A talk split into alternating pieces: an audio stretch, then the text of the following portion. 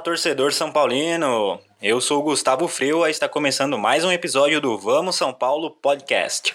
E o episódio de hoje é para falar sobre o Pablo, contratação mais cara da história do São Paulo, mas que vem causando dor de cabeça em nós São Paulinos. Então vamos lá. No fim de 2018, o São Paulo anunciou a contratação do Pablo, depois dele ter feito aí um grande ano pela equipe do Atlético Paranaense, né? Se destacando no Campeonato Brasileiro e principalmente na Copa Sul-Americana. Pablo, boa bola, defesa aberta, Pablo pelo meio chutou, toca a música, gol do Furacão! Pablo, é gol do Furacão! Aproveitando o rebote, Léo Pereira, defesa aberta, Rafael Veiga, magistral, deixou o Pablo na cara do gol e ali, amigão, ele não perdoa, ele guarda, é o artilheiro da Sul-Americana. 2018 do Pablo foi de 51 jogos e 18 gols, o que se você excluir a temporada fantástica do Gabigol e do Bruno Henrique no Flamengo é uma média ok para um atacante jogando no Brasil, né? No Campeonato Brasileiro, o Pablo fez 33 jogos e 12 gols, e na Copa Sul-Americana, torneio que o Atlético foi campeão, o Pablo fez 5 gols em 12 jogos. E era um cara muito visado, né? Era um atacante muito visado, até porque hoje em dia não existe aquele camisa 9, né? Os que tem já estão velhos, tipo o Fred, o Ricardo Oliveira. O futebol brasileiro carece muito dessa figura de centroavante. Então o Pablo chamou muita atenção, principalmente de São Paulo e Flamengo, né? Aí por envolvimento afetivo com São Paulo, o Pablo acabou fechando com o tricolor. Esse ano cheguei aqui com a caixinha de, de som para jogar contra o São Paulo e falando para ele vou jogar aqui. Vou jogar aqui, ó. Vou jogar aqui ano que vem. Falei pra ele. Apresentar uma nação, uma torcida apaixonada. Eu estou muito feliz em, em estar no Morumbi hoje como jogador de São Paulo. É, então ele chegou é, apresentado em 2019 no ataque que você lembra bem, tinha o Nenê e o Diego Souza ainda. E a esperança da torcida, a expectativa da torcida era grande, né? Um ataque ali com um cara que tinha sido um artilheiro no ano, no ano anterior. E dois jogadores ali que tinham lá seus defeitos, mas começo de ano a gente sabe, a gente sempre espera muita coisa. No começo do Campeonato Paulista, o Pablo até foi bem, né? Não fez partidas espetaculares, mas estava sendo um atacante útil, né? E conseguiu junto com o time ali, chegar na final do, do Paulistão contra o Corinthians, que a gente foi derrotado. E aí no Campeonato Paulista o Pablo fez 4 gols em 13 jogos. E o Campeonato Brasileiro começou e aí teve até o reforço do. Já não existia mais Diego Souza e Nenê no time, mas o São Paulo já tinha o Anthony, que tinha se destacado no Paulista, e a chegada do Pato, né? Então a expectativa para o Campeonato Brasileiro foi alta de novo em cima do ataque. Porém o time não engrenou, né? Foi um ataque muito ruim ao longo do campeonato porque a bola simplesmente não chegava nos caras, o Pato muito mal. A gente sabe que a principal característica do Anthony não é finalização, né? Ele finaliza muito mal ainda. E o time acabou terminando o Campeonato Brasileiro com números péssimos no ataque, né? E o, e o Pablo fez parte disso. Com a grande diferença de que a bola simplesmente não, chega, não chegava, né?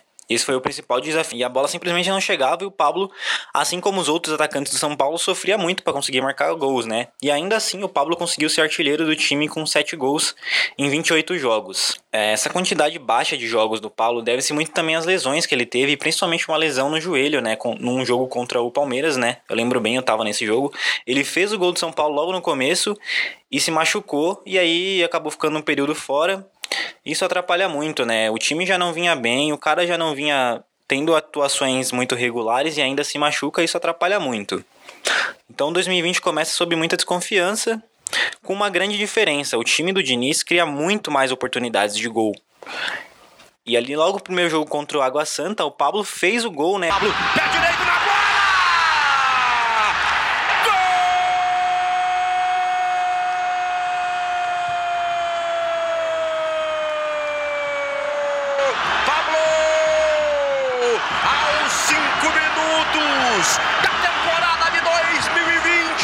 E aí todo mundo falou, putz, o cara voltou, o artilheiro que a gente estava esperando voltou, tá aí. Só que isso acabou não se tornando uma verdade, né? O time cria muitas chances e o Pablo perde muitas chances. E isso ficou nítido no último jogo contra o Binacional. A gente fez 1 a 0 com o Pato no começo do jogo e o Pablo e o Anthony tiveram as principais oportunidades. É, a maioria delas com o Pablo e aí ele perdeu chances incríveis. São Paulo era para ter virado o primeiro tempo ganhando de pelo menos pelo menos 3 a 0. E isso acabou não acontecendo por causa do mau desempenho do, do Pablo. E aí muita gente, ah, por que, que o Diniz, que não teve culpa nenhuma, né? Ele não pode chegar, entrar no lugar do atacante e finalizar. Porque a parte dele é criar um time que proporcione ações ofensivas. E isso ele fez. Mas ele não pode chegar no lugar do cara e finalizar. Então por que, que ele não tirou o Pablo? Simplesmente porque não tinha quem colocar. O titular do ataque vinha sendo o Vitor bueno, Vitor bueno, mas ele se machucou. Então era natural que o ataque fosse Pablo, Anthony e Pato. Só que o Pablo tá vivendo uma fase ruim, terrível, e não tem muito o que fazer. Mas parece que a comissão técnica do São Paulo já se ligou disso. E, por exemplo, o Trellis e o Galeano já foram chamados e foram inscritos no Paulista, né? São duas opções a mais no ataque. Agora, o Pablo ali tem duas sombras, né? O Trellis, que é um atacante que eu não gosto muito, mas o São Paulo contratou, emprestou ele pro Inter no ano passado. Não foi bem, porque até um cara carismático, mas é um jogador de nível técnico baixíssimo. Porém, ninguém quis comprá-lo e o São Paulo tá com ele, pelo menos vai colocar em uso, né? Vai dar aí mais de uma chance.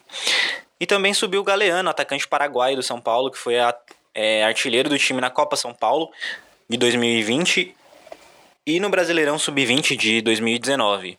Eu tenho uma grande expectativa no Galeano, espero muito dele, é um atacante matador, não é um cara técnico, absolutamente, mas é aquele cara que dentro da área é matador, pelo menos foi assim na base, né? É óbvio que o profissional é totalmente diferente da base, mas é uma questão de esperar. Certamente o Galo vai ser testado nesse finalzinho de Campeonato Paulista e a expectativa é grande. Já o Pablo, acredito que ele vai para o banco, né? Até porque como eu falei, o Trellis e o Galeano estão inscritos no Paulista. E o Vitor Bueno vai estar recuperado para o próximo jogo que vai acontecer contra a LDU na próxima quarta-feira, né? Tô gravando esse podcast no sábado. Então a tendência é que para quarta-feira, no jogo contra a LDU, a, o ataque seja Anthony, Pato e Vitor Bueno com o Pablo indo pro, pro banco. E não sei vocês, mas eu ainda confio no futebol do Pablo. Não acho o atacante espetacular, mas acho que pro nível técnico do futebol brasileiro é um atacante ok.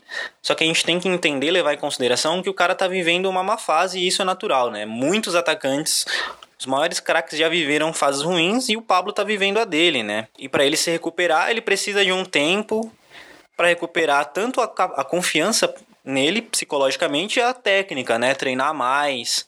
Porque ele fazendo isso, vai acontecer o que aconteceu com o Pato. O Pato estava muito mal o ano passado inteiro, começou esse ano mal, mas foi pegando confiança e hoje ao lado aí de alguns jogadores, né? Talvez Daniel Alves e Tietchan é o melhor, é um dos melhores do time.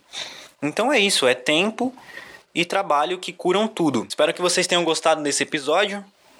O Vamos São Paulo podcast vai ficando por aqui. Siga o podcast no Spotify, também siga a página no Instagram, Vamos São Paulo Podcast. Me siga lá no Twitter, meu perfil oficial, Gustavo Freua. E é isso, vamos São Paulo!